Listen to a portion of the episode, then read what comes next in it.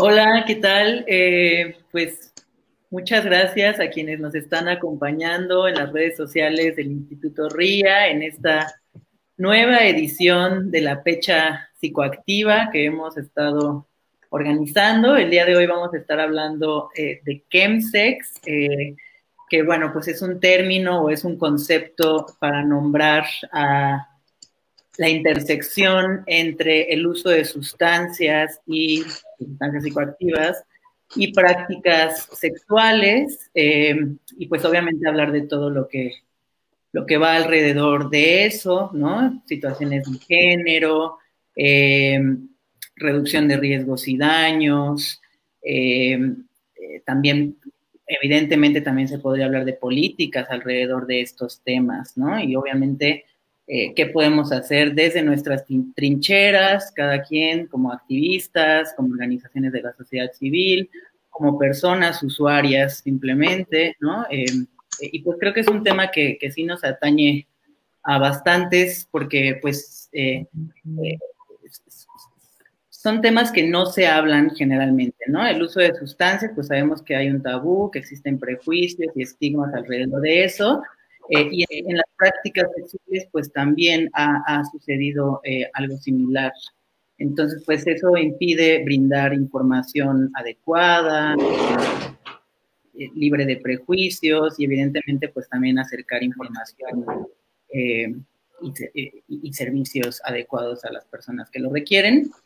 y pues para eso tenemos aquí a una serie de personas de distintos países, eh, que en las últimas fechas nos hemos puesto más internacionales, más regionales, latinoamericanos, iberoamericanos ahora también. Eh, y bueno, pues les, les, quiero dar la bienvenida. Aquí tenemos a Tonatiu López, que nos acompaña desde la Ciudad de México. Un gusto, Tona. Eh, también tenemos a Jessica Useche, que nos va a estar hablando desde Colombia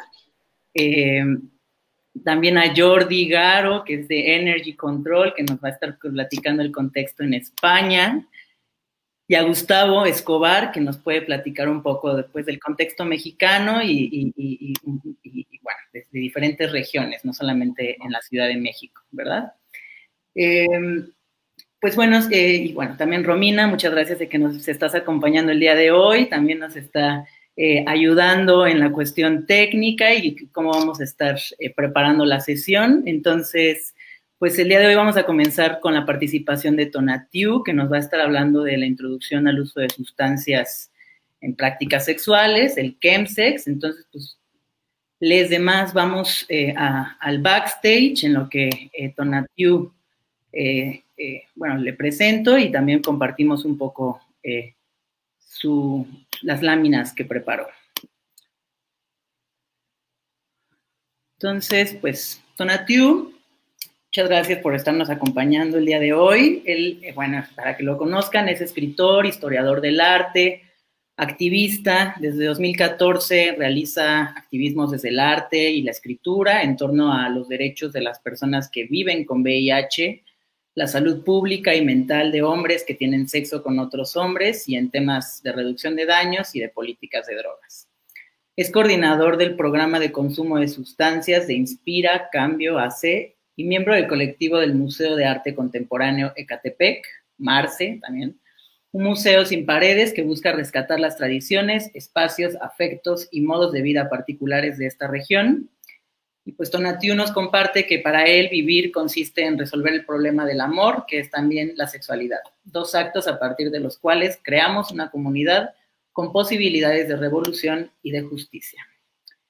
Entonces, pues vamos a, compartir tu presentación. Eh, vamos a comenzar con un, un, breve video. Entonces, quisiera saber si podemos ya presentarlo. Sí, sí, sí, adelante.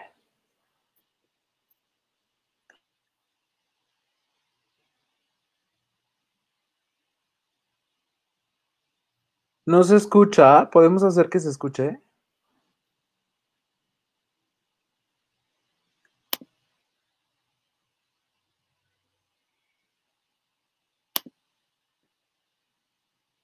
Si quieres lo puedo compartir yo rápido.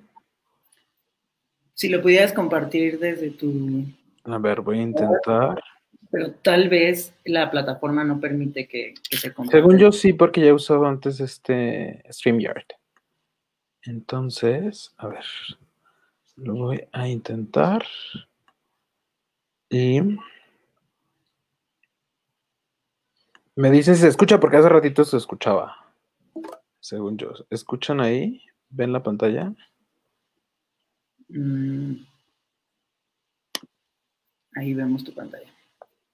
Ahí ven mi pantalla y ahora pongo el video.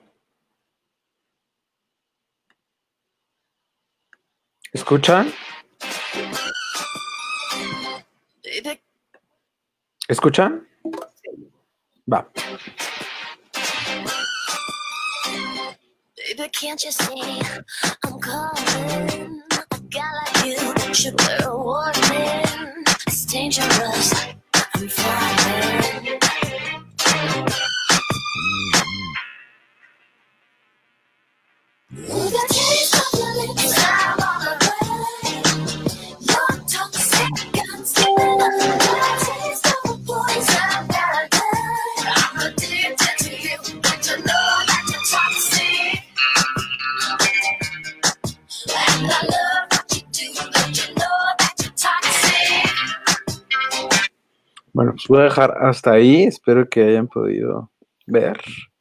Em, ya, empezaré con mi, presentación. Si quieren, pasamos a, las diapositivas. Quise poner esta, este pequeño video porque me parece muy ilustrativo lo que vamos a hablar hoy, como para no entrar en detalles. Creo que aquí resume bien, eh, pues, qué onda con el chemsex, que es, como decía Jorge hace ratito, la interacción entre el consumo de sustancias antes, durante y después de tener relaciones sexuales. O sea, porque hay que decir que no solo se trata de consumir para coger, sino de consumo previo que te prepara, ¿no? Eh, que a lo mejor te puedes echar este, un Viagra eh, y luego te puedes eh, intoxicar con cristal o coca y luego necesitas meterte una benzodiazepina para poder dormir. Entonces es un consumo que o más bien una práctica que involucra por el consumo. aquí ponía yo otros, otros términos, sobre todo regionales en términos mexicanos, para hablar de chemsex, como dulces, ¿no? Y que se refiere a las drogas, dulcero, que se refiere al consumidor de, sustancias, el party and play, que es una, un término importado, eh, enfiestar, enfiestado, fiesta, endulzado, que tiene que ver con, con, pues, estar en un estado eh, pues, en el que has consumido.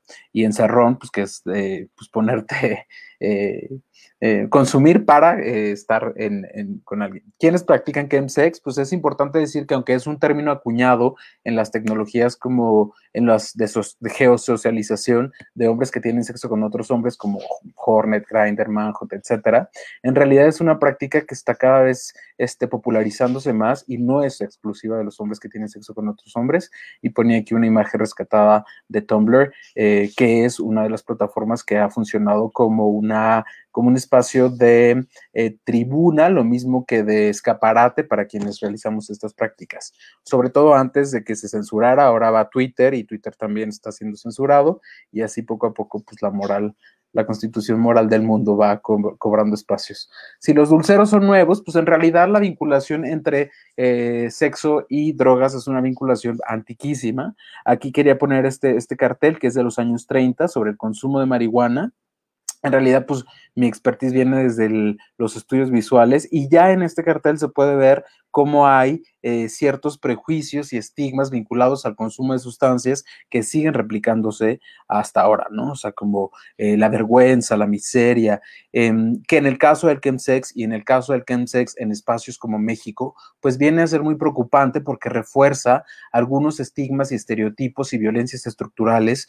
eh, de raza, de género, que pues ya estaban presentes, ¿no? Aquí les pongo una imagen de, de Alarma, de las fotonovelas de Alarma, que es un periódico de nota roja mexicano, en donde se habla de orgías de mujercitos, de homosexuales que utilizan drogas para seducir a pues a, sus a jóvenes imberbes que quieren terminar este eh, o que quieren que terminen en sus garras.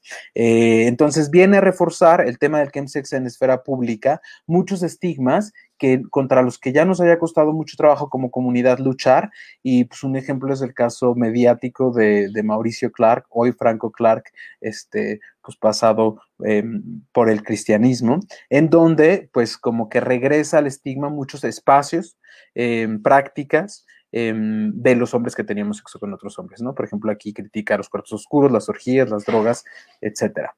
¿Qué es nuevo en el tema del chemsex? La, mi, ponencia tiene más que ver más bien como con em, crear un panorama general de qué es el chemsex eh, y, cómo aparece y qué, qué, qué, nuevas cosas incluye. Como digo ya, la vinculación sexo-drogas es, es pasada, pero es nuevo que aparecen nuevas sustancias como el G, que es GHB o, GBL, la mefedrona, que está popularizada sobre todo en países europeos, aquí todavía no tanto, la mezcla de sustancias como el Calvin Klein, que es cocaína con ketamina, que son disociativos que permiten que realizar prácticas que de otro modo serían dolorosas, como el fisting, que es la introducción del puño en, en, en la zona, bueno, en el recto, eh, la popularización de las metanfetaminas en cristal con su costo bajo y sus bajas dosis, además de las apps de geosocialización que hacen que pues, el dealer ya no esté en la esquina, sino esté en tu celular y haga que todo llegue. ¿Qué más es nuevo? que el chemsex se vuelve una parte como de la identidad de, de, las personas que lo practicamos y que desde ahí pues empieza también a ser una, una suerte como de motivo entre de orgullo, de voluntad como pues como boyerista slash exhibicionista que hace que la, la, la práctica se popularice eh, en internet y en estas apps de geosocialización y que despierte el deseo de otros de practicarlo lo cual pues no hay que patologizar, pero que sí es una cosa que antes no aparecía o que no era tan visible en otro tipo de prácticas y de consumo de sustancias. Eh, que también es nuevo que en esta construcción identitaria de pronto también empiezan a surgir o a eh, revertirse algunos tabús, si bien refuerza unos, otros empieza a trastocarlos y empiezan a aparecer términos como los bug chasers o cazadores de bichos, que entonces en realidad lo que buscan ellos no es solo consumir, sino consumir para estar en un estado que los lleve eh, por la cantidad de parejas sexuales que se tiene en una sesión de chemsex o por una decisión propia de decidir coger con alguien que ya tiene una enfermedad de transmisión sexual a obtenerla. Eh, es nuevo, como decía yo, también la facilidad eh, o la inmediatez que, que, facilitan las apps de geosocialización como Grindr, ¿no? Este es un ejemplo de, de mi Grindr propio. Eh, pues de así, ¿no? Estoy en mi casa, necesito drogas y semen, pues ya tráemelo. Y entonces esto presenta un nuevo panorama que antes no teníamos y que, como decía, pues ayuda, eh, ayuda a los usuarios también a crear una comunidad de, de consumidores que está a la mano y entonces hay un hay códigos también que entonces tú entras a Grindr y ves este pues, si tiene el diamantito, si tiene el cerdito, que por eso introducí como, estos códigos aquí, pues hacen mucho más fácil eh, saber eh, pues que hay alguien cerca que está o que desea tener las mismas prácticas que tú. Eh, aquí ponía esto, no lo alcanzo yo a leer, denme un segundito para leérselo, pero también crea, digamos, como alternativas de, eh, como de reducción de daños para par porque si bien estos usuarios son un nuevo modelo de usuario que antes no se había introducido dentro de la concepción normal del consumo de sustancias, eh, porque son usuarios que tienen acceso a, pues, a, las tecnologías, que tienen acceso a la información, crea también dentro de estas apps de, de socialización, pues redes que permiten que los usuarios se cuiden los unos a los otros. Por ejemplo, en esa diapositiva que están viendo dice, el slam me ha dejado, el slam que es eh, la el hecho de inyectarse metanfetaminas u otras drogas inyectables me ha dejado amigos, enemigos, buenos ahijados, gente mala leche, experiencias muy padres, acontecimientos muy penosos. Pero lo más rescatable es que he enseñado la técnica de manera correcta y responsable a gente con los mismos gustos que yo.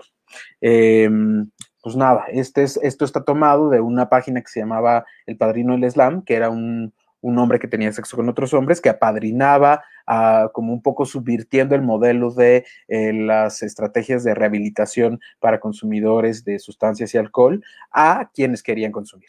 Eh, en contraposición, pues surgen también otros términos como el sober sex, o la necesidad o el, el sexo sobrio. Eh, y en el sexo sobrio se promueve o lo que intenta las, las, o la forma en la que está entrando este término es como para disminuir o como para hacer contraparte a lo que sucede en el chemsex, a las fantasías de intimidad, a la, la poca saciedad o la insaciedad de, los usuarios, pero lo cierto es que también, como decía hace rato, pues el chemsex permite cierto tipo de eh, conexiones otras y creo que eso es lo que me parece más importante de, de rescatar de este tipo de prácticas. Aquí mostraba eh, unos ejemplos de acción que hace Inspira, Inspira Cambio hace, que es la organización para la que yo trabajo, con eh, usuarios de sustancias. Ya tiene una tradición de hacer trabajo con usuarios de sustancias en el norte del país desde hace siete años. Inspira, em, inspira perdón. Sin embargo, el chemsex viene a introducir nuevos problemas y nueva, la, requerir nuevas maneras de poder, eh, digamos, como entrar y, social, y socializar el problema y usar las tribunas que tengamos disponibles. En ese sentido, el año pasado hicimos una exposición, o yo curé una exposición eh, dentro de Inspira Cambio AC, en el marco del, Festival Internacional de la Diversidad Sexual para hablar del tema desde el arte contemporáneo. Y el primer video que les mostraba al principio es un video que fue producido para esta exposición por un artista que se llama Itai Bern eh, para hablar al respecto. La exposición se llamaba Barco a Venus y lo importante de las acciones como esto, de acciones, otras acciones que estamos eh, iniciando desde Inspira, tienen que ver con dar posibilidad a los usuarios de construir su identidad desde eh, o más que los usuarios, a las personas, de construir su identidad desde los panoramas que quieran. Pues me parece que el chemsex viene a complejizar un, panorama de violencias estructurales, como decía hace ratito, ya complejo, eh, contra el que hay que luchar. Pues entonces de pronto no solo es luchar contra estigmas de usuarios de drogas, sino contra estigmas que tienen que ver con el racismo, con la clase, eh, que entran todos en juego al combinarse estos dos eh, tabúes que la sociedad ha condenado tanto durante mucho tiempo y de los cuales se ha negado a hablar pues, durante, durante muchísimo tiempo. Otras de las cosas que hace, o otra de las cosas que hace Inspira es eh, pues empezar estrategias de reducción de daños, sobre todo eh, replicar y ampliar los alcances de las estrategias que ya les mostré que los usuarios para paro, cara a cara desarrollan y empezar también a hacer educación en tema de consumo de sustancias dentro de los propios espacios usados por la comunidad, como hoteles, fiestas, eh, cuartos oscuros, lugares de encuentro y también crear información que salga, eh, sobre todo que esté a la mano en, espacios digitales, sobre eh, pues algunos aspectos como salud mental, la interacción de las sustancias con eh, el tratamiento antirretroviral, con el PrEP, em, y en el caso pues, más reciente, los riesgos que se corren con la COVID-19. Pues eso es todo. Gracias. Volvemos al final. Muchas gracias, Tonatiu. Sin duda una introducción súper integral a lo que es el chemsex, ¿no? Y es que aunque se muestre este concepto como, bueno, e, es poco conocido, que no se ha hablado lo suficiente sobre el tema, en realidad pues el uso de sustancias y las prácticas sexuales es algo que ha sucedido desde hace muchísimo tiempo y en muchísimos contextos y con drogas legales e ilegales, ¿no? Obviamente pues se ha eh, concentrado el tabú y el estigma en, pues, en, las drogas ilegales con la propaganda que bien nos, nos mostraste. Eh, y también muy útil eh, el, el, conocer estos códigos, ¿no? No solamente pues en el lenguaje cotidiano, ¿no? De si dulcero, de si no, sino también pues los iconos en, en, las redes sociales, ¿no? Y cómo pues justo mediante el uso de las redes no solamente ha sido más fácil eh, la, comunicación entre personas usuarias, sino también eh, facilita el acceso al mercado ilegal, ¿no? Entonces, eh, pues es ahí también otra cosa que, se podría estar mencionando, pero podremos Muchas gracias. Gracias. Ahora mandamos a llamar a Jessica Useche para que nos platique sobre Chemsex en Colombia. ¿Qué tal, Jessica? ¿Cómo estás? Hola Jorge, un saludo para ti y para todas las personas que nos acompañan en esta transmisión en vivo, aquí desde Bogotá, Colombia, muy contentos de poder participar en este espacio. Qué gusto verte, Jessica. Un poco para presentarte, bueno, Jessica está representando Échele Cabeza cuando se dé en la cabeza, que este es un programa de estrategias de reducción de riesgo y mitigación de daños que está dirigido a personas mayores de edad que consumen sustancias activas, tanto legales como ilegales, en espacios de ocio y fiesta en Bogotá y en otras ciudades en, Colombia, y que pues es, parte, es un programa de, la, de esta organización que se llama Acción Técnica Social, ¿no? Entonces, pues un poquito nos vas a estar contando de cuál es el panorama, ¿no? Sobre eh, Chemsex en, en, este país, en Colombia. Entonces, pues, pues bienvenida y muchas gracias. Bueno, Jorge, pues vamos entonces con la presentación. Yo quiero rápidamente contarles. Échele Cabeza es un colectivo de iniciativa ciudadana que empezó hace ya varios años eh, y que ha venido trabajando, como tú bien lo dijiste, en la producción de estrategias de reducción de riesgo y mitigación de daño específicas para distintas poblaciones. hemos trabajado con eh, población punk, con población rocker, con población hip hop y con los sectores sociales LGBT. Y en este caso, pues eh, tenemos un eh, interés en ahondar en el tema de chemsex en Colombia, porque sabemos que es una práctica que ya llegó, que tiene unas características distintas a la práctica chemsex europea, que es de donde se ha construido la mayor literatura y las mayores investigaciones. Entonces queremos hacer nuestra propia investigación y por eso conformamos un equipo de voluntarios, personas voluntarias que estamos trabajando en esto. Obviamente nuestros antecedentes parten entonces de las investigaciones eh, en Inglaterra, en especial de David Stewart, que es eh, el gran experto a nivel internacional de Chemsex. Tuvimos la ventaja de tenerlo durante la semana psicoactiva aquí en Bogotá hace un par de años y ahí nos dimos cuenta que aunque la estructura de la teoría es muy buena, no se aplica al contexto latinoamericano y colombiano por el tema del tipo de sustancias y el perfil de personas y el tipo de prácticas que sean sexuales dentro de la práctica chemsex. Por eso empezamos a mirar eh, a partir de nuestras experiencias en orgías donde nos habían invitado a hacer intervenciones, la información que podíamos recopilar y entendimos que necesitábamos hacer un estudio a profundidad eh, investigativo desde nuestro grupo voluntario para poder establecer unas estrategias que fueran acordes a las necesidades de este público. Entonces, pues ah, para nosotros eh, sigue siendo una definición muy similar a la que nos dio Tonatio.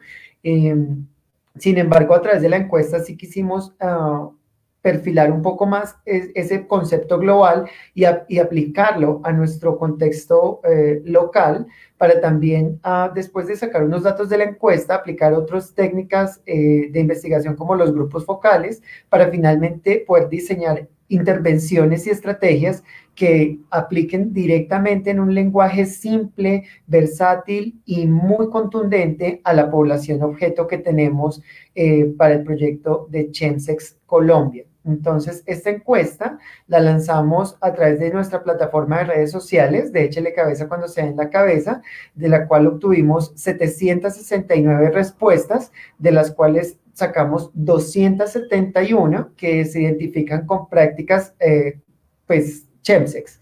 Y es, según lo que nos contaba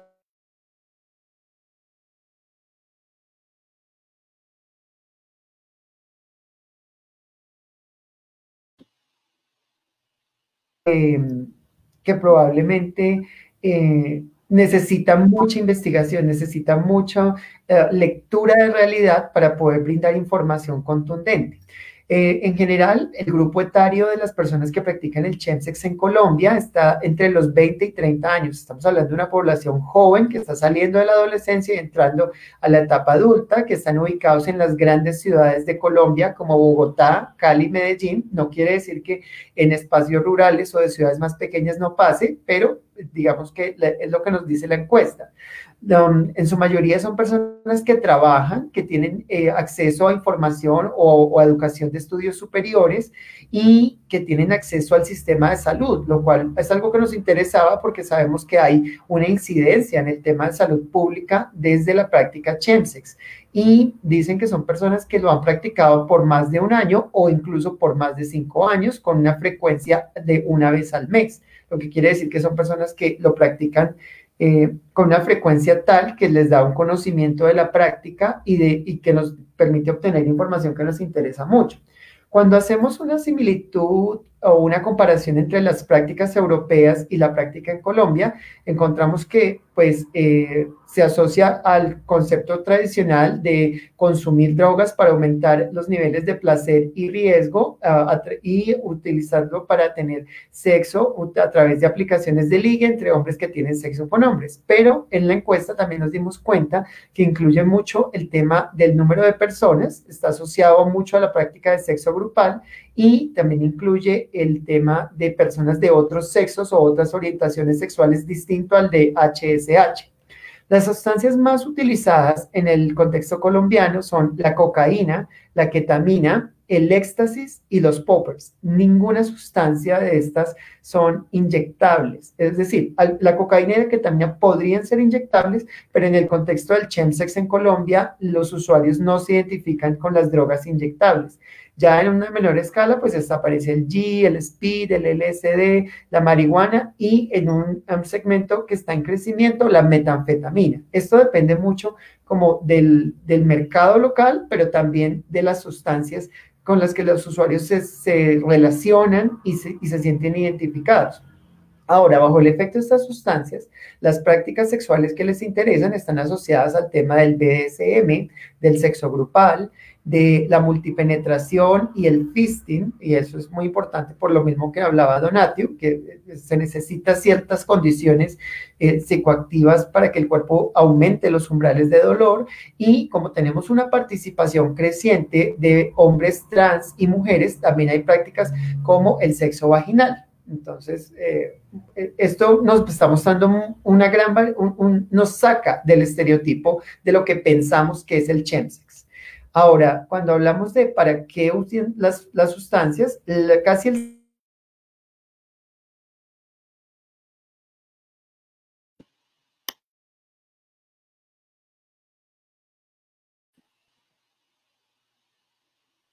Creo que ya no escuchamos ahí.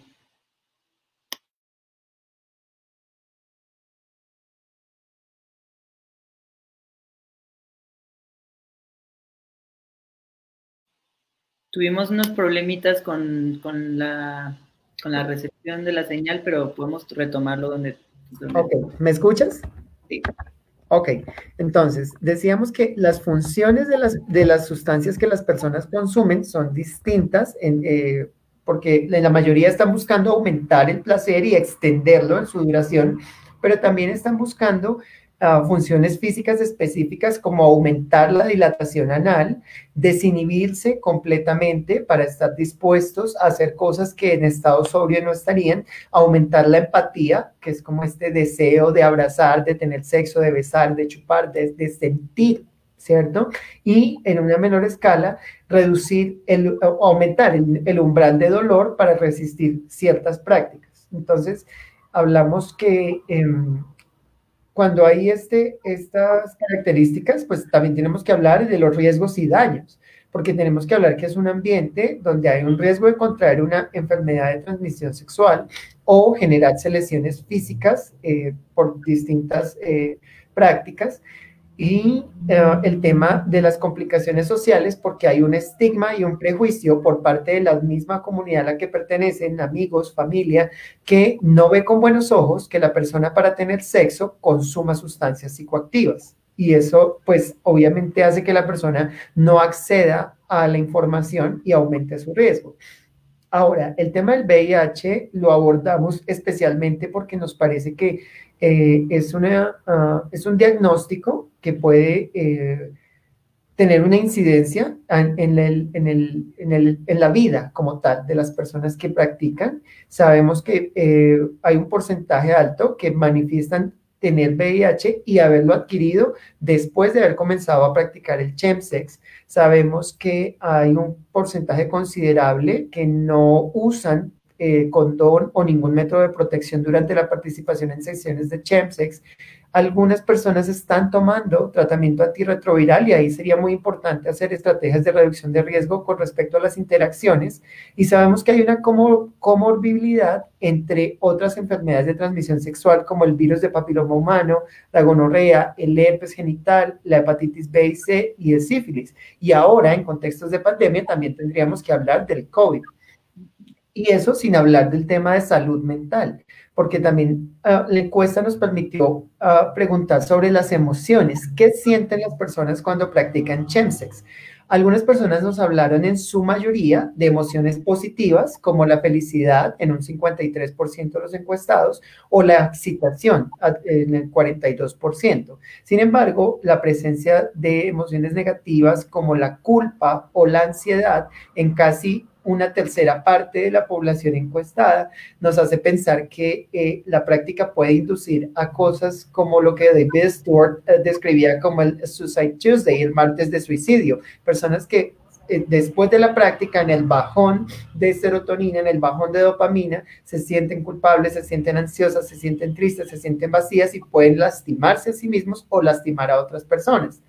Y pues obviamente esto también indica que hay otros factores de riesgo. las personas que están bajo el efecto de estas sustancias son vulnerables a robos, eh, al matoneo o al bullying por parte de personas de su comunidad. Um, están, están vulnerables a la extorsión, personas que eh, aprovechan sus fotos en, las aplicaciones de ligue o las fotos que puedan tomarse en los espacios donde comparten las sesiones de Chemsex y pues eh, por todo esto es que pensamos que es importante construir nuevas estrategias. Para eso entonces hemos pensado a, un plazo muy corto empezar un proceso de grupos focales para poder hacer un plan de acción y establecer las estrategias con pruebas rápidas de VIH y COVID, con análisis de sustancias para que las personas aprendan un poco más de, de cuál es la calidad de las sustancias que están consumiendo y ah, aumentar la cultura del autocuidado, ¿no? De planear tu sesión de chemsex, de entender por qué no puedes mezclar ciertas sustancias, de entender cuál es la, eh, la, importancia de conocer las interacciones entre tu tratamiento antirretroviral y tus sustancias. Y bueno, estamos pues muy abiertos a que más personas se unan a nuestro equipo voluntario. Eh, pues nos consiguen en todas las redes como Échele Cabeza y nuestro proyecto Chemsex Colombia está constantemente subiendo información y actualizándoles de, de qué estamos haciendo y cómo lo estamos haciendo.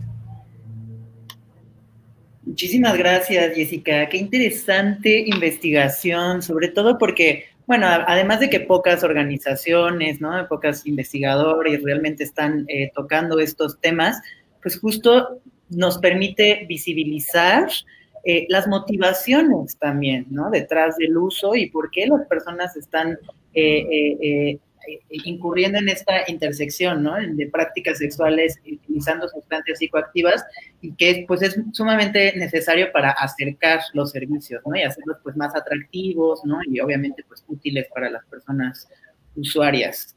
Muchas gracias, Jessica. Ahorita podemos comentar un poco más sobre, sobre el tema, sobre todo para, para ver cuáles son las diferencias ¿no? en, en, las sustancias que se utilizan en el contexto colombiano y cuáles podrían ser las del contexto mexicano, ¿no? Eh, y bueno, analizar un poquito todo eso. Muchas gracias.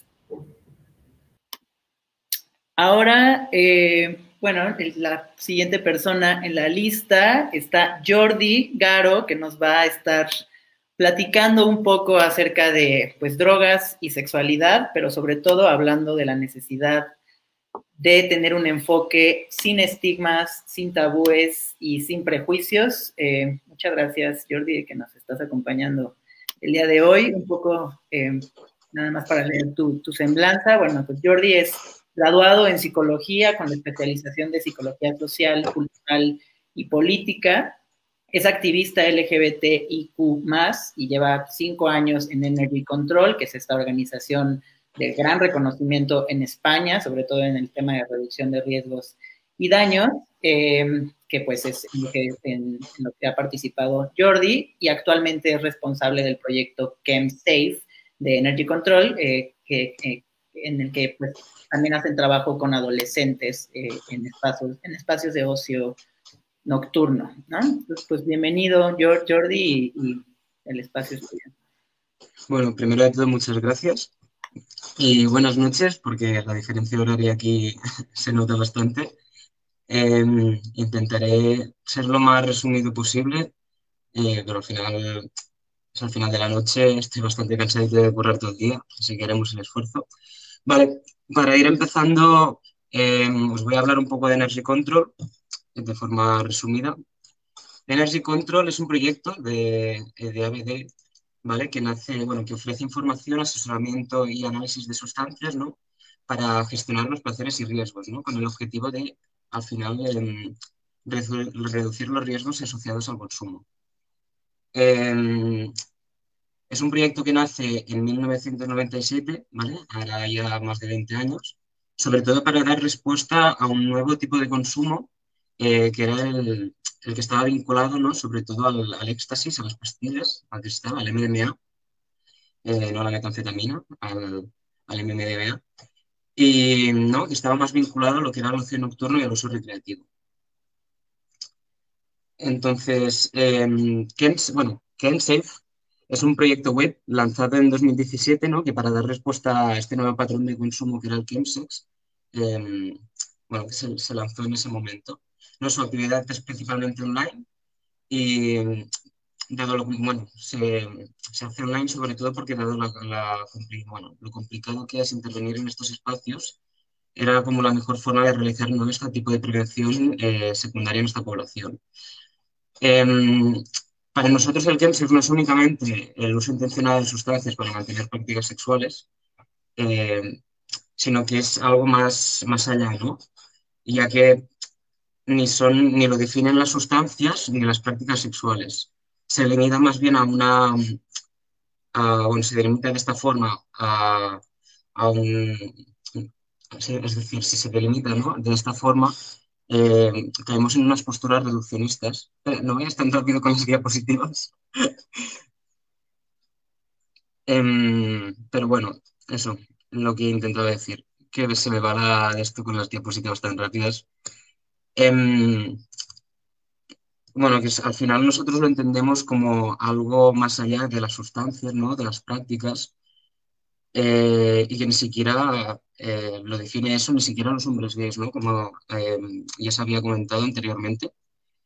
En, en este sentido, lo que es el, vemos que hay un, se define un trasfondo cultural que está sobre todo vinculado al ocio, al ocio sexual y al sexo casual, ¿no?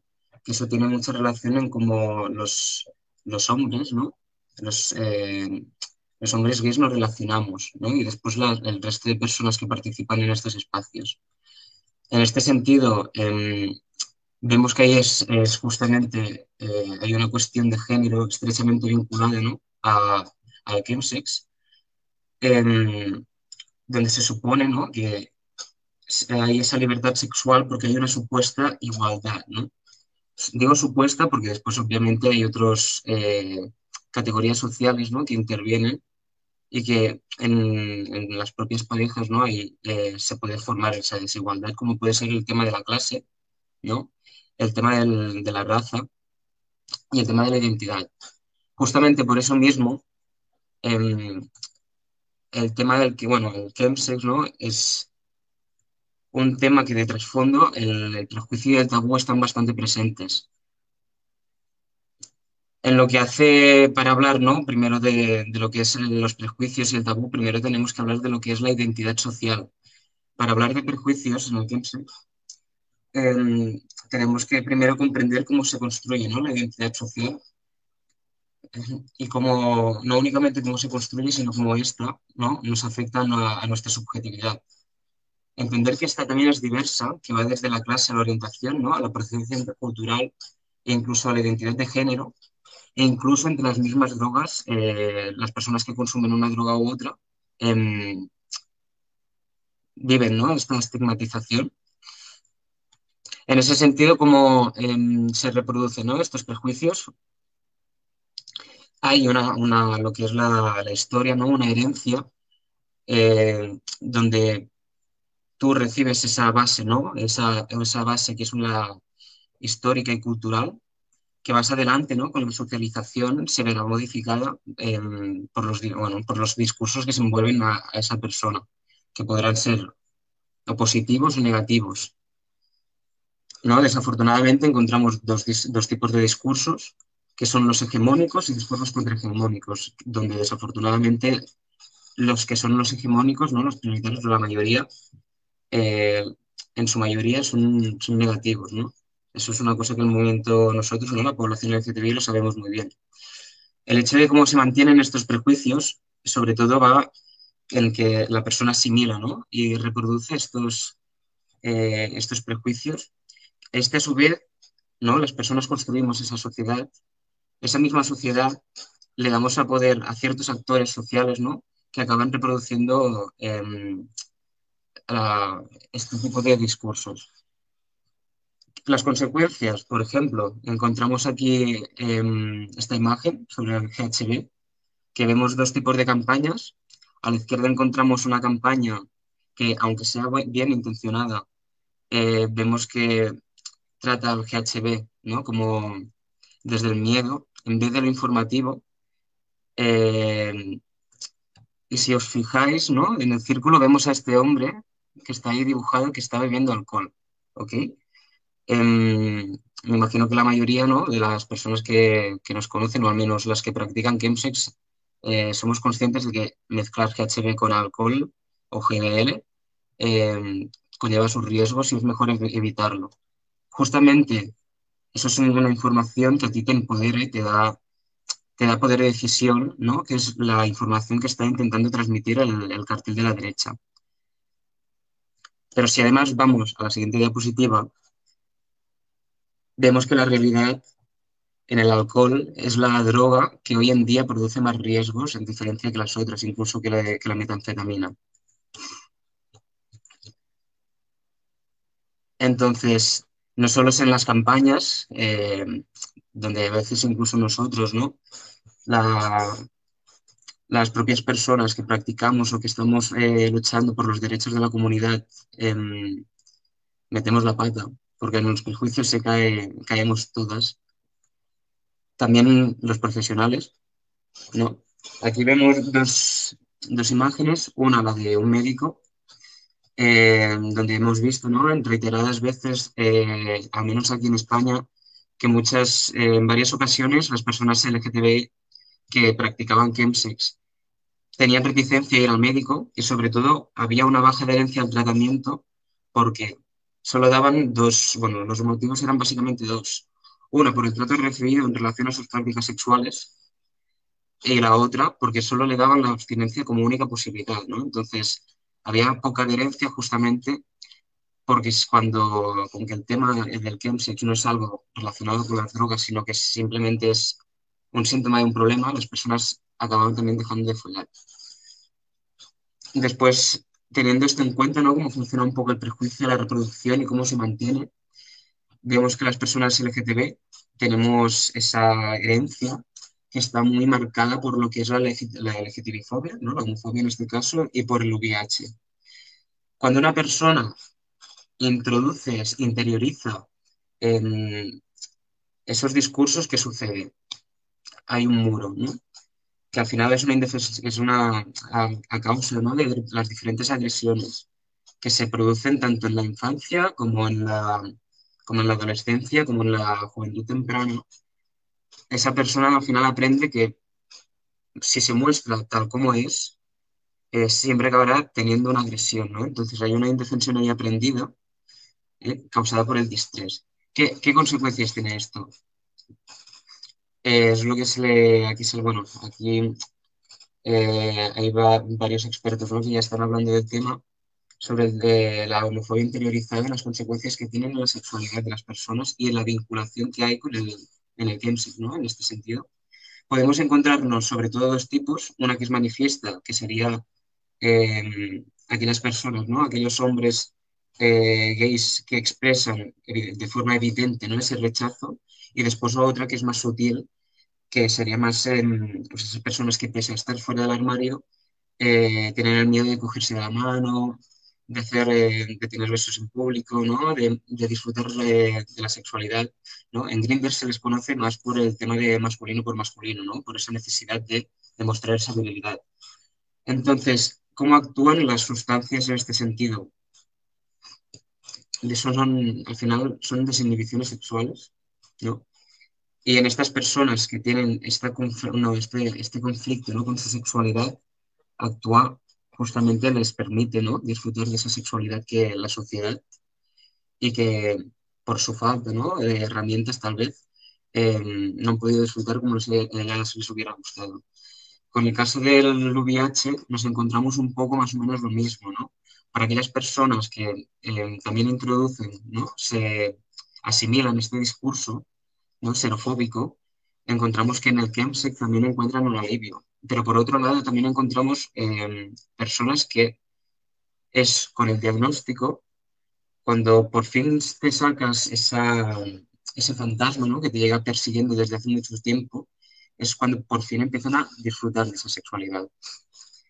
en ese sentido es un poco para que veáis el, ¿no? Las, un poco cómo actúa el prejuicio tanto por las personas que intentamos ayudar como por las personas que están sufriendo en esa situación y que al final el, tema de, del chemsex, ¿no? En diferentes estudios ya han visto que al menos aquí en España eh, los consumos problemáticos son más o menos eh, iguales que la, que la población en general, ¿no? Del consumo de sustancias. Por lo tanto, aquí no sé si se está demostrando que al menos el chemsex, lo problemático, sigue siendo algo eh, minoritario. Sí que es verdad que hay ciertas características que lo convierten en más, eh, con más riesgos, ¿no? El introducir el tema sexual y sobre todo el, hecho de que haya eh, la vía fumada, ¿no? Por una sustancia que sea como la metanfetamina. Pero al final lo que es necesario, sobre todo porque nos centramos mucho en las sustancias, nos centramos mucho en las prácticas, pero es que detrás de todo eso, ¿no? De las prácticas y de las sustancias hay una persona, un contexto y las personas que están alrededor. Y sobre todo el hecho de tratar estos temas no como un juicio, sino como un apoyo, ¿no? Y justamente el buscar otro tipo de, de miradas, de perspectivas, ¿no? Como puede ser la gestión de placeres y riesgos, eh, donde aquí podéis ver también que sacamos una guía cuando pasó todo em, lo del COVID aquí en, aquí en España. Y nada, ya está. Gracias, Jordi. Súper. Eh, creo, yo creo que esta conversación sí es súper necesaria, ¿no? O sea, como, pues obviamente sí el, el brindar servicios de reducción de riesgos, información sobre las sustancias, pero siempre cuidando, ¿no? El no utilizar una narrativa estigmatizante o que, o que, o que replique los prejuicios o los estigmas. Y, y, además, algo que me gusta mucho de Energy es como, yo creo que está en una, en una capa el hablar de eh, las sustancias con información basada en evidencia, sin estigmas y sin prejuicios. Pero está en otro lugar, más profundo, el reconocer también las situaciones desiguales de poder por cuestiones de género en el uso de sustancias también, ¿no? Y ahí me viene mucho a la, cabeza este video que tienen de, eh, que se llama No jodas la fiesta, ¿no? Eh, que es como, pues que justo habla como de la relación entre hombres y mujeres en, en, en, la fiesta, ¿no? Y cómo entra el uso de sustancias en el tema de la seducción, ¿no? Y en el, pues sí, en el hacer que, que la pareja... Eh, acceda a realizar ciertas prácticas o ciertas cuestiones. Entonces, pues sí, es, a mí se me hace súper básico hablar de esos temas. Incluso hasta pienso como, es que ¿por qué no se ha incluido el, el tema de cómo utilizar sustancias psicoactivas de manera responsable en, en, prácticas sexuales como parte de la educación integral de la sexualidad, ¿no? De que pues, eh, debería de ser algo para lo cual recibamos preparación, información en, en temas educativos desde los inicios, ¿no? Entonces, pues sí, bueno, muy justamente ahí viene todo el tema del prejuicio que cuesta, cuesta sacar y cuesta reconocer el placer que hay en algunas prácticas. Correcto. Y si apenas en educación sexual hablan de métodos anticonceptivos, métodos de barrera, pues ya está. A ver cuándo van a hablar de, sustancias psicoactivas, pero justo para eso vamos a estar presionando, ¿no? Eh, muchas gracias, Jordi. Eh, y pues pasamos ya a la última presentación del día de hoy, eh, que es Gustavo Escobar que nos va a estar hablando de su fecha titulada De los tragos coquetos al cristal. Bienvenido, Gustavo, ¿cómo estás? Hola, todo muy bien, gracias. Eh, con el tema de ser el último, así como en la, en la, escuela dan ganas de decir, igual que mis compañeros, porque ya dijeron la mayor parte, pero bueno, el enfoque es un poquito desde adentro, entonces igual se aprenden cosas interesantes. Perfecto. Eh, un poquito nada más leyendo tu semblanza, bueno, pues Gustavo nació en Tampico, Tamaulipas, hace algunos añitos, dice él, y desde muy joven se ha interesado por el desarrollo personal. Tiene estudios en terapia de afecto positivo, coaching, mindfulness. En los últimos dos años ha trabajado muy de cerca eh, temas relacionados a chemsex, desde las dinámicas del uso, los efectos de las sustancias pues, más comunes, las interacciones en nuestros cuerpos eh, y el impacto eh, en los temas de eh, infecciones de transmisión sexual y el acompañamiento pues, a personas que viven eh, estos temas. Entonces, pues muchas gracias, Gustavo, por, por acompañarnos y, y, pues el espacio es tuyo. Pues muchísimas gracias a ustedes. A lo mejor no va, no va a cuadrar exactamente la, la, plática con las diapositivas porque quiero ir adelantando temas que ya tocaron mis compañeros previamente. Eh, la plática justamente la titulé Los tragos coquetos al cristal por la situación que tiene que ver con esto de lo que hemos venido hablando, del estigma hacia las drogas que no son eh, socialmente aceptadas, ¿no? Y la situación aquí es que el chemsex existe desde que la humanidad existe. Desde la primera vez que nosotros tomamos una, un producto fermentado y que entonces cambió nuestra libido y nos hizo sentirnos más seguros de nosotros mismos y eso dio como resultado que tuviésemos relaciones sexuales más placenteras. Desde ese momento existe el chemsex. Lo importante, creo, a tomar en cuenta hoy en día es cómo está creciendo y, como decían los chicos también, llevarlo a cabo de una manera responsable, tanto si tú estás teniendo chemsex, como si tú conoces a alguien que tiene chemsex de manera regular, entiendas mejor sus dinámicas, entiendas su punto de vista y ya sea que o te sumes o por lo menos rompas esta cadena terrible de estigma que es la que más daño hace y de falta de información. Yo creo mucho en hablar desde la primera persona, porque todo lo que ocurre alrededor de nuestras decisiones tiene que ver con una decisión que está basada en lo emocional. Entonces, eh, ahora que ha ido creciendo a lo largo del tiempo con eh, el fácil acceso, ¿no? el, hecho de, poder consumir eh, cualquier sustancia que nos hace sentir mejor, que tiene que ver con alguno de estos tres factores, ¿no? que te sientas parte de un grupo o que quieras incrementar tu posibilidad, tus, tus, experiencias, o que simplemente quieras mejorar tu vida sexual en algún aspecto, o mejorar o meterle más variedad, ¿no? Podemos llegar al chemsex por cualquiera de estos tres caminos. Lo importante es que lleguemos, creo yo, de manera muy consciente, muy clara de qué es lo que podemos esperar basados en nosotros mismos. Ya sabemos que hay mucha más facilidad eh, que se dé en el tema de la fiesta porque el uso de drogas recreativas tiene 15, 20 años que se ha incrementado muchísimo.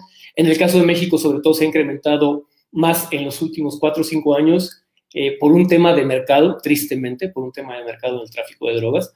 Eh, y es importante también que entendamos desde ahí que si hay más fácil acceso, también es muy, muy valioso que estemos mejor informados, ¿no? Eh, ¿Cómo está la dinámica? ¿Qué es lo que ocurre siempre? Yo tengo contacto por cualquiera de estos tres motivos con una sustancia psicoactiva que me pone en un estado alterado de conciencia y que de manera planeada o no planeada me lleva a tener relaciones sexuales con una o múltiples parejas. Y ahora sí que como sentir rico, empiezo a repetir el ciclo. Esto es, vuelvo a consumir la sustancia para volver a estar en esa situación agradable. Sin embargo, los problemas empiezan a presentarse cuando se rompe el ciclo y lo que yo digo, empiezas a tener chemsex sin el sex, ¿no? Sino solo con la parte química y te empiezas a enganchar con esta parte química sin conocimiento de causa. Los chicos ya hablaron de las sustancias que se utilizan, estas son algunas de las drogas más usadas en México. Eh, interesante saber que propio Latinoamérica tiene diferentes eh, consumos, o sea, diferentes tipos de drogas en cada uno de los consumos. Aquí en México lo que más está creciendo es cristal, pero se utiliza cocaína, se utiliza G, ketamina, poppers, inclusive marihuana, pero no forma parte de este enfoque de consumo del chemsex. Eh, y del cristal es interesante hablar, es algo con lo que yo he estado más relacionado en los últimos años. Eh, las personas que trabajamos con ello y tu servidor lo vemos como un problema de salud pública. No sabemos en realidad y a ciencia cierta si verdaderamente el gobierno está viendo la dimensión que tiene pero es muy simple, es una cuestión de mercado, hay más metanfetamina por parte de los productores nacionales y en lugar de exportarla, empezaron a crearse su propio mercado en México, lo cual es desde esa perspectiva bastante triste, ¿no? Por, por no haber conocimiento. Otra vez, no se trata de estigmatizarlo, no se trata de verlo desde una perspectiva en la que digas, ay, métele miedo a la gente. Es importante hablar de ello porque mientras no estemos informados, hay mucha gente, y se ha incrementado mucho el número de casos de gente que está teniendo problemas de salud graves, problemas sociales graves, como lo mencionaban en Colombia, y, llegando hasta la muerte por el simple hecho de desconocer la mecánica de la que estábamos hablando al principio.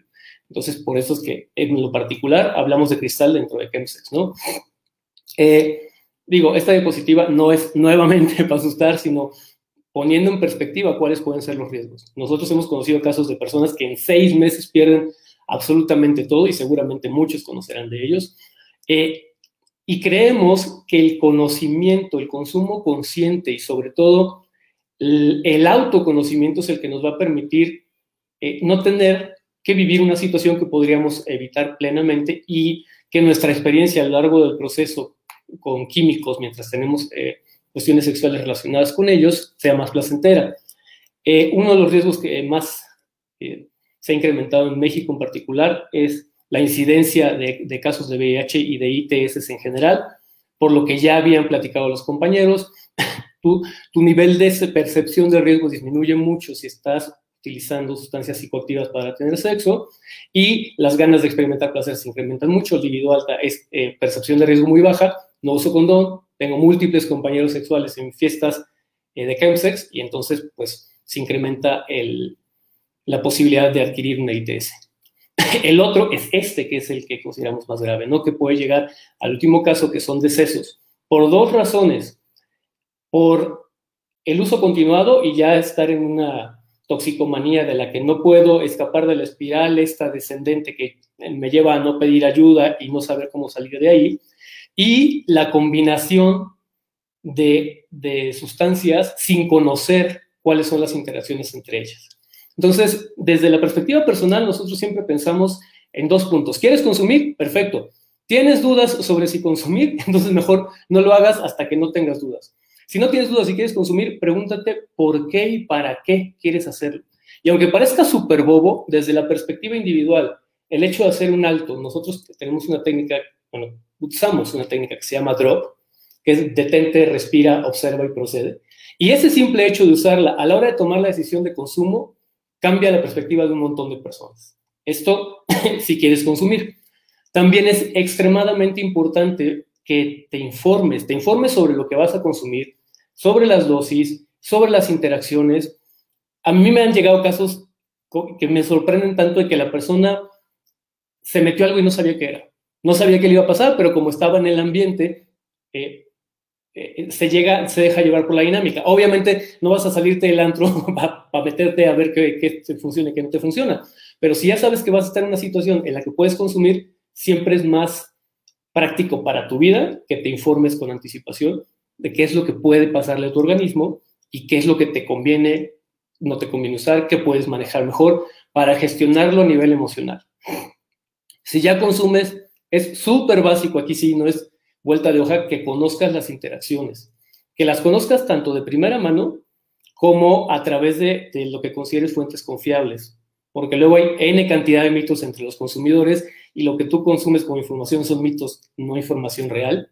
Eh, que también practiques mucho el hacer estas pausas para saber hasta dónde seguir consumiendo. Y desde nuestra perspectiva, en lo personal, que cuentes con grupos de apoyo, tanto dentro de las personas, de, tus grupos de consumo, como fuera. El simple hecho de tener dos perspectivas diferentes te permite gestionar de una manera más adecuada lo que sea que estás consumiendo. Mucha gente se queda solo con quien ya está consumiendo y ese es su grupo de apoyo y su grupo de apoyo está en la misma dinámica emocional que él, entonces eso no ayuda mucho.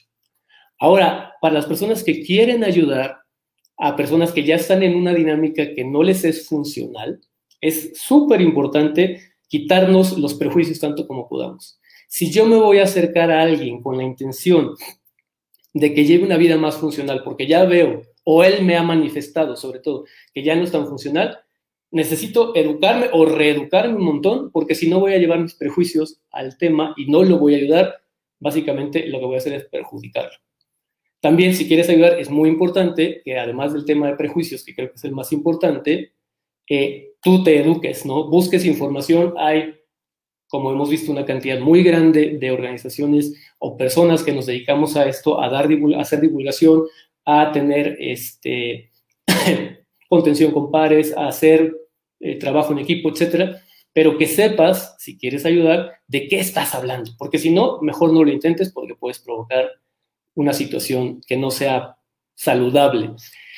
Y trabajar mucho, mucho, mucho desde la empatía en este caso, porque no es lo mismo ser o no ser consumidor, entender las mecánicas con las que estamos funcionando en nuestro consumo de drogas y las mecánicas propias del chemsex, que si solo tengo una idea. Entonces, yo que trabajo mucho con este tema que es empatía y compasión, creo que es básico que te vuelvas empático y te evalúes qué tanto están tus niveles de empatía y de compasión hacia los demás para poder brindar eh, un apoyo si es requerido o para tú mismo poder formar parte de grupos de consumo responsable y hacer equipo. Creo que algo que pasa con frecuencia es que, eh, por lo menos acá en la práctica, empiezas teniendo un equipo, un grupo de, gente con la que consumes y las personas que más eh, riesgos han experimentado o que terminan en situaciones más graves son por el aislamiento natural que provoca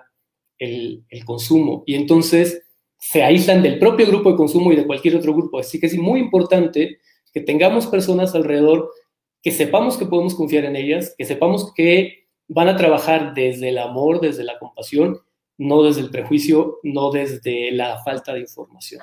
Entonces, este se vuelve un tema más personal y de trabajar con nosotros mismos, nuestras capacidades de dar algo extra a los demás, que solamente medio entender qué está pasando. Y bueno, pues creo que por mi parte sería todo. Gracias, Gustavo. Es muy interesante, sobre todo por las estrategias, ¿no? De eh, reducción de riesgos, pero también de salud mental y salud emocional, que obviamente hay que tomar mucho en consideración al momento de hablar de pues prácticas sexuales, porque involucra pues relaciones, ¿no? sociales con otras personas, y obviamente pues también el uso de sustancias, en el que pues también es muy importante saber cómo, cómo nos encontramos, ¿no? Eh, eh, cómo es nuestro estado emocional, también en el contexto en el que nos encontramos, las personas con las que estamos eh, conviviendo. Y sin duda el tema de la em, eh, pues de la metanfetamina se tiene que abordar cuando se habla de, eh, del chemsex, eh, sobre todo en el contexto mexicano. Y, más, pero más allá de hablar de la metanfetamina, hablar de estas poblaciones clave, ¿no? Justamente como ya varias otras participaciones lo han estado haciendo, porque me parece que el, tema del cristal o la metanfetamina en México sí ha ganado impulso y ha ganado relevancia en los medios de comunicación, también porque la Estrategia Nacional de Prevención de Adicciones se ha centrado mucho en, esta sustancia, eh, pero también por otro lado, como porque, bueno, y, lo he visto yo, ¿no? Eh, eh, el, incremento en el uso de metanfetamina en población LGBT, como bien lo mencionaba Tonatiu, en las redes sociales, ¿no? En el Grindr, pues sí se ve eh, bastantes personas usuarias, ¿no? Lo estuvimos comentando en la, en la, fecha anterior, eh, hicimos una fecha sobre metanfetaminas, eh, pero es también como entender pues un poco las dinámicas justamente de uso, ¿no? Y pues ahí mencionamos que en la encuesta de en la ENCODAT, que es la encuesta oficial de drogas en México, no, no, no presentan como pues, una cifra alarmante, ¿no? En, en, el uso de metanfetaminas, me parece que son, es como un 0.2% de la población de 12 a 25 años de edad y 0.1% de 25 a 60 años o algo así, pero en, población LGBT sí se, sí se nota, ¿no? El, incremento. No tengo un estudio a la mano, eso sí lo estoy diciendo más como desde la experiencia, pero pues ahí yo veo como la, la razón clave como para pues hablar del tema sin, sin estigmas y sin prejuicios, justamente como para llegar pues a estas poblaciones clave, ¿no? O sea, y pues la población LGBT es una comunidad que ha estado, pues que ya está acostumbrada, ¿no? O bueno, no, no lo quiero mencionar así, pero que ya ha vivido los, los impactos o las consecuencias de tener tabúes, ¿no? Y prejuicios alrededor de temas y de cómo eso pues nos ha alejado de ciertos servicios. Entonces, pues obviamente también tener una narrativa estigmatizante frente a las personas usuarias de metanfetamina o, frente a la sustancia, pues también puede alejar, ¿no? Eh, a, la gente de los servicios. Em, pero bueno, sí, muchas gracias. Eh, no sé si hay, algunas dudas en, el, en los comentarios. Yo, bueno, ya pasó una hora, entonces yo nada más quisiera hacer una pregunta que creo que podemos responder entre todos y, y pues ahí si pudieran ir haciendo algunas reflexiones finales. Nada más quisiera eh, mencionar algunas de las participaciones en los comentarios. Bueno, nos han eh, eh, mandado bastantes saludos, ¿no? muchas gracias, Toto, salió espectacular, supongo que se va dirigido a Tonatiu, también a, Jessica, ¿no? buenísima la intervención de Jessica, grande Colombia, grande, échele cabeza cuando se den la cabeza, saludos hasta allá. Em, Y aquí hay algunos comentarios que dicen, para desestigmatizar, primero hay que entender que el consumo responsable deriva de autoconocimiento. Eso también es importante, ¿no? Como el, conocer tu cuerpo, hasta dónde puedes llegar, si ya si estás ya relacionado con la sustancia o no, ¿no? Si sabes cómo interactúa en tu cuerpo, ¿no? El contexto también muy importante. ¿Dónde puedo encontrar páginas confiables sobre el uso de reducción de riesgos y daños? Pues échele cabeza cuando, cuando se den la cabeza, es un recurso muy importante que está aquí representado. ¿Existe algún número de uso de drogas que se puedan consumir? O sea, si existe, este, no sé si alguien quisiera responderlo. Y bueno, aquí la página de hecho la cabeza que facilita a una persona participante. Entonces, pues yo la, pregunta, y creo que es algo que eh, salió mucho en, todas las participaciones, es posible, eh, se menciona eh, es algo frecuente el que las personas ahora pues se acostumbren a tener prácticas sexuales utilizando sustancias, ¿no? Y que entonces ahora después pues ya no, eh, ya no, ya no tengan prácticas sexuales sin utilizar sustancias, ¿no? Entonces, ¿cómo le podemos hacer para que la gente pues no eh, incurra en esta situación y justamente pues eh, hacer un llamado, ¿no? A lo mejor experimentar por un lado, eh, utilizando sustancias, experimentar en otras situaciones sin usar sustancias, con las mismas eh, parejas sexuales o con distintas, no sé, ¿no? Algunas eh, estrategias que ustedes han identificado con base, pues, en las investigaciones que han realizado y en la experiencia que han tenido brindando estos servicios. No sé si alguien quisiera comenzar. Y bueno, también si quisieran comentar sobre algún otro tema, adelante. ¿Alguien quiere comenzar? Bueno, yo voy a empezar ah, diciendo que este es un tema que es recurrente en otras poblaciones que consumen sustancias psicoactivas porque por estar persiguiendo el objetivo pierden el camino. ¿A qué me refiero? Cuando tú estás buscando el incremento del placer a través del consumo de sustancias psicoactivas para la práctica sexual, olvidas en algún punto la práctica sexual y te concentras en el consumo de sustancias psicoactivas. Y entonces cuando te aparece el escenario de que solo está la práctica sexual, que sería el sexo sobrios, ya no se disfruta, ya no, ya no hay un deleite porque ya no está acompañado de la experiencia psicoactiva. Entonces, para nosotros en ese momento, una de las principales estrategias que queremos abordar es recordarle a todas las personas usuarias que lo están, como, como decía Gustavo en su presentación, ¿por qué y para qué? Si tú lo estás haciendo para aumentar tu placer sexual, tienes que entender cómo funciona tu, sexualidad, cómo funciona eh, tu práctica sexual y cómo eh, hacerla depender de una sustancia psicoactiva la limita antes que llevarla al siguiente nivel. Porque para poner un ejemplo, el consumo frecuente de popper eh, puede generar no solamente el daño físico, ¿sí? el daño neuronal por ser una sustancia inorgánica, sino la, eh, el incremento de la tolerancia. Cada vez vas a necesitar inhalar más para sentir menos. Entonces, ¿qué objetivo tiene? Hacernos dependientes de una sustancia que no te va a llevar al siguiente nivel y por el contrario cada vez la experiencia va a ir bajando en calidad, en placer, en novedad y vas a seguir persiguiendo y buscando con sustancias de mayor enganche, de mayor riesgo, cuando lo que tienes que hacer es hacer ese tipo de pausas, hacer ese tipo de descansos para que tu cuerpo se desintoxique y puedas reconectarte con la experiencia y puedas tener todo un abanico de posibilidades desde el sexo sobrio hasta el sexo completamente eh, en estado psicoactivo, pasando por diferentes matices y gradientes que le permitan a la persona disfrutar de experiencias diversas. Gracias, sí, exacto, buenísimo. Creo que eso sería como, entonces, un, como, pues llévatela leve, ¿no? En el tema de la frecuencia, no quemes tu tolerancia, justamente para poder seguir disfrutando, ¿no? Y teniendo tus situaciones placenteras en el uso de las sustancias o en las prácticas sexuales, ¿no? Sí, gracias, Jessica. ¿Alguien quisiera también eh, responder la pregunta, comentar algo sobre esta última participación? Yo. por favor.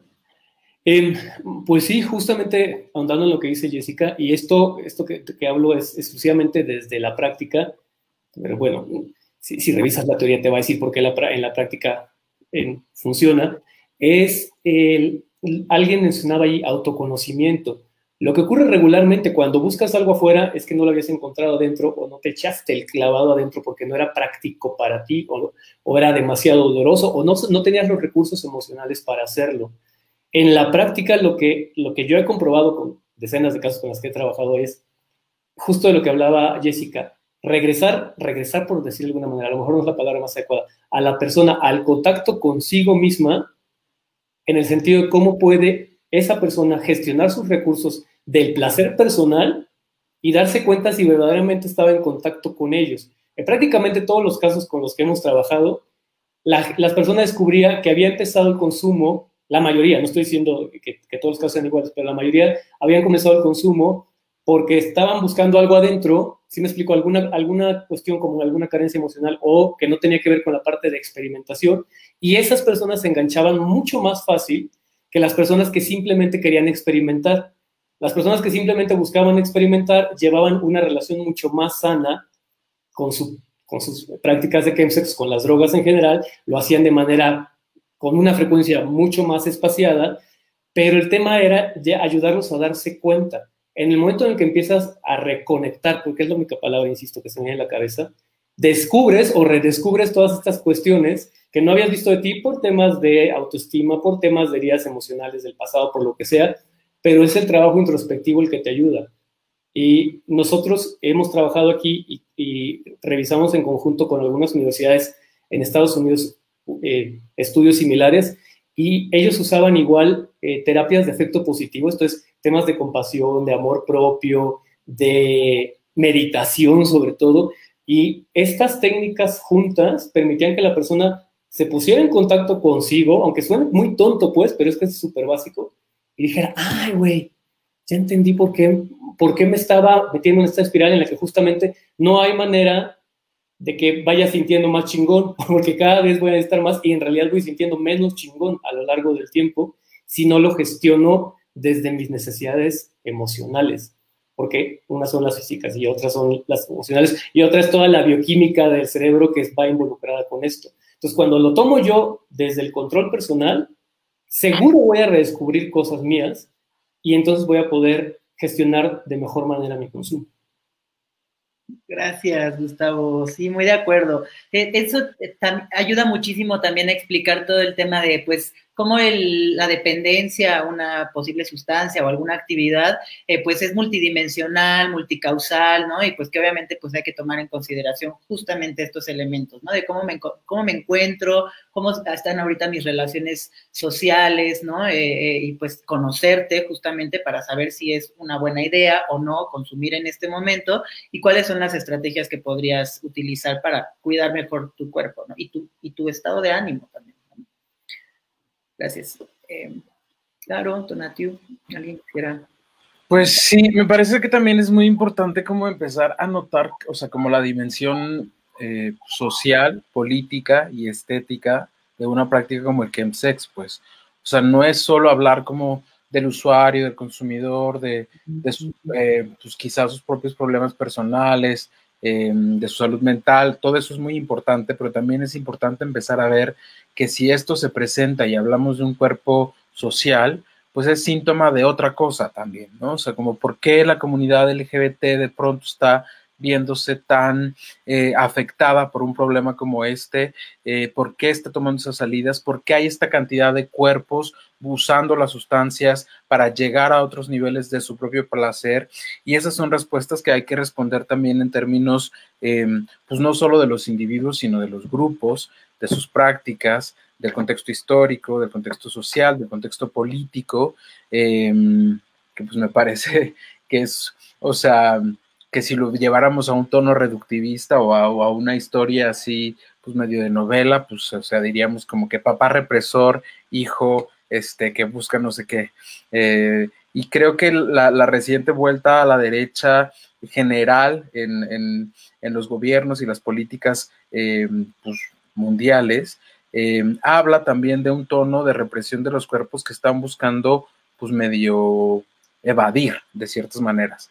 Y es importante también entender cómo como activistas podemos unirnos para hacer frente a eso desde otro lugar, para que entonces también sumemos al trabajo de pues, terapeutas, de las mismas personas, para que haya cada vez menos víctimas de, del consumo de sustancias o de las drogas o como sea que lo queramos llamar.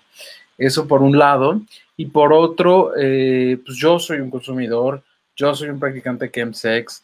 Em, entré ahí, eh, digamos, como, um, sí, por esta cosa como de experimentación y sí tenía que ver con una cuestión, digamos, mucho más pragmática, pues.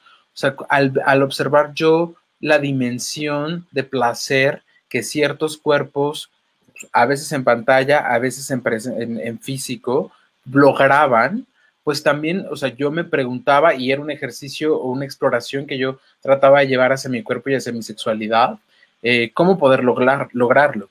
Y la verdad es que las sustancias sí fueron una vía eficaz, quizá brusca, pero para poder estar ahí. Y ahí creo que el tema del autoconocimiento tendrá que también ser visto por cada, por cada persona que decida hacer uso de las sustancias eh, para llegar a donde sea que quiera llegar, para llegar a fantasías de intimidad, para llegar a este, pues como temas como de, desconexión o de disociación o de procurarse más placer, pues empezar a, como decían Jessica y Gustavo, pues a fijarse como cuáles son pues esos destinos, esos destinos que se buscan con el consumo para que entonces tampoco haya pues como que la brújula no sea vuelva así loca y no llegues ni a ese destino ni puedas volver, que era lo que más me preocupaba cuando yo empecé a detectar que mi consumo era problemático, pues, sobre todo el tema de la vuelta y del regreso a, un estado que si bien el otro lo seguía disfrutando muchísimo, no quería perder, ¿no? Eh, y eso, como poner límites, creo que también se vuelve lo más difícil en un consumidor, pues, o sea, como en decir, pues no estoy seguro de que me le esté pasando todavía tan mal, pero empiezo a notar que empiezo a perder eh, pues piso y, que, pues ahora sí como este Houston, este, pues sí, ¿no? Como una onda de torre de control de decir, hey, pues quiero volver, quiero volver. Entonces eso, pues que cada quien viva su consumo como quiera vivirlo, pero que si empiezan a detectar que su consumo es problemático, pues como decía Gustavo, busquen a sus redes de apoyo, busquen especialistas que puedan escucharlos y con los que ustedes se sientan cómodos, con los que puedan hablar por entero de todo lo que implique su consumo. O sea, si lo hacen para feasting, lo que sea, o sea, pero que puedan hablarlo, pues. Que no, que no sea buscar un especialista donde te vas a meter en un closet y entonces vas a tratar un problema que va a acabar haciendo que todo se caiga por la otra puerta. Y, y ya, pues son temas como mucho más este, personales y, y pues, de, de, aquellos que sean consumidores que nos estén viendo. Gracias. Y que va mucho en el, bueno, en congruencia con lo que decía Jessica, ¿no? De, pues sí, eh, es que esto es, esto es justamente el punto medular de la gestión del placer, ¿no? Y de, pues también brindar estrategias, información para que las personas pues puedan seguir eh, consumiendo o utilizando las prácticas sexuales que requieren, pero para, para llegar a esos objetivos que sí se han trazado, ¿no? Y que sí, y a, llegar a, esos puntos de placer y de, este, sí, las situaciones en las que quieren estar y no eh, eh, situaciones indeseables o efectos indeseables, como ya bien han mencionado. Jordi, ¿quisieras concluir? Bueno, simplemente añadir que a todo lo que estáis diciendo, creo que hay también un factor base, ¿no? Que creo que es bastante necesario, al menos desde aquí España, ¿no? También hablo desde mi contexto, que es el hecho de que tendríamos que empezarnos a replantear el modelo de ocio, ¿no? Que tenemos. Porque sí que me parece, o sea, entiendo, ¿no? El, hecho de utilizar las drogas eh, para obtener ¿no? un placer sexual, ¿no? para potenciar ciertos, eh, ciertos aspectos o inhibir de otros. Pero hay que tener en cuenta también que estamos, eh, al menos hablo desde el contexto en el que yo vivo, en un, en un ocio ¿no? que está impregnado eh, de estímulos sexuales. ¿no? Entonces, no es de extrañar que cuando se introducen ciertas sustancias ¿no? en una población que además tiene eh, una historia traumática ¿no? con la sexualidad. Em, sobre todo cuando ves ¿no? también el, hecho de que hay gente que se, exilia eh, y no entre países ya, eh, sino de, las propios, de los propios pueblos, ¿no? a las grandes ciudades, ¿no? que al final son este, justamente este tipo de personas las que también tienen este, este tipo de consumos ¿no? problemáticos. No sé, aquí, por ejemplo, en Barcelona me hace bastante gracia, entre comillas, gracia, porque al final ves que todas las personas que, mm, o sea, como la mayoría, ¿no? De personas que, que participan en estos espacios muchas veces no viven en Barcelona, o sea, no son nacidos en Barcelona, vienen de pueblos de fuera, ¿no? Eso es algo bastante curioso, ¿no? Sobre todo porque cuando ves lo rural, ¿no? Ahí hay un, y depende en qué zonas, ¿no? De aquí es en España, ¿no? El, la homofobia, ¿no? Que vivimos algunas personas.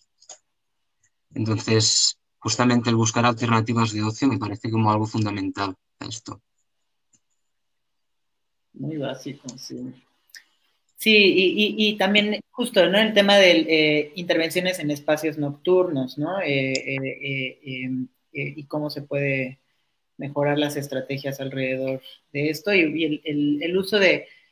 El, tema también del ocio es algo que Energy se ha estado defendiendo mucho, ¿no? También pues nuestro derecho al ocio, ¿no? Y a cuidarnos durante esos momentos o estas situaciones, ¿no? Entonces, pues sí, muy, muy relevante. Eh, ¿Quisieran comentar algo más o ya leemos las últimas eh, participaciones? Bueno, aquí nada más eh, Ernesto nos dice felicidades, qué bueno que se hable cada vez más sobre estos temas. Lorena aquí dice, como bien dice Jorge, en la educación sexual a duras penas explica métodos de barrera y eso para evitar embarazos, dejan de lado las diversas prácticas, pues casi siempre se habla desde una relación heterosexual. Falta mucho que trabajar desde y para una educación sexual real y hablar sobre el chemsex. Pues muchísimas gracias por participar, por estar hablando de estos temas que sí siguen siendo tabú, sí siguen siendo estigmatizados por diferentes actores, pero pues me da gusto saber que hay personas como ustedes, como nosotros, en el Instituto RIA también, que pues estamos eh, abriendo espacios, ¿no? Eh, y, también tomándonos la responsabilidad eh, pues de sí brindar información basada en evidencia, ¿no? Y con todos estos principios y el enfoque de reducción de riesgos y daños para pues atraer a las poblaciones que puedan requerir de estos servicios y continuar pues con nuestra labor de desestigmatizar las sustancias. Muchas gracias por participar y pues nos vemos en la siguiente fecha psicoactiva que es este próximo lunes y vamos a estar hablando sobre nuevas sustancias psicoactivas. Gracias.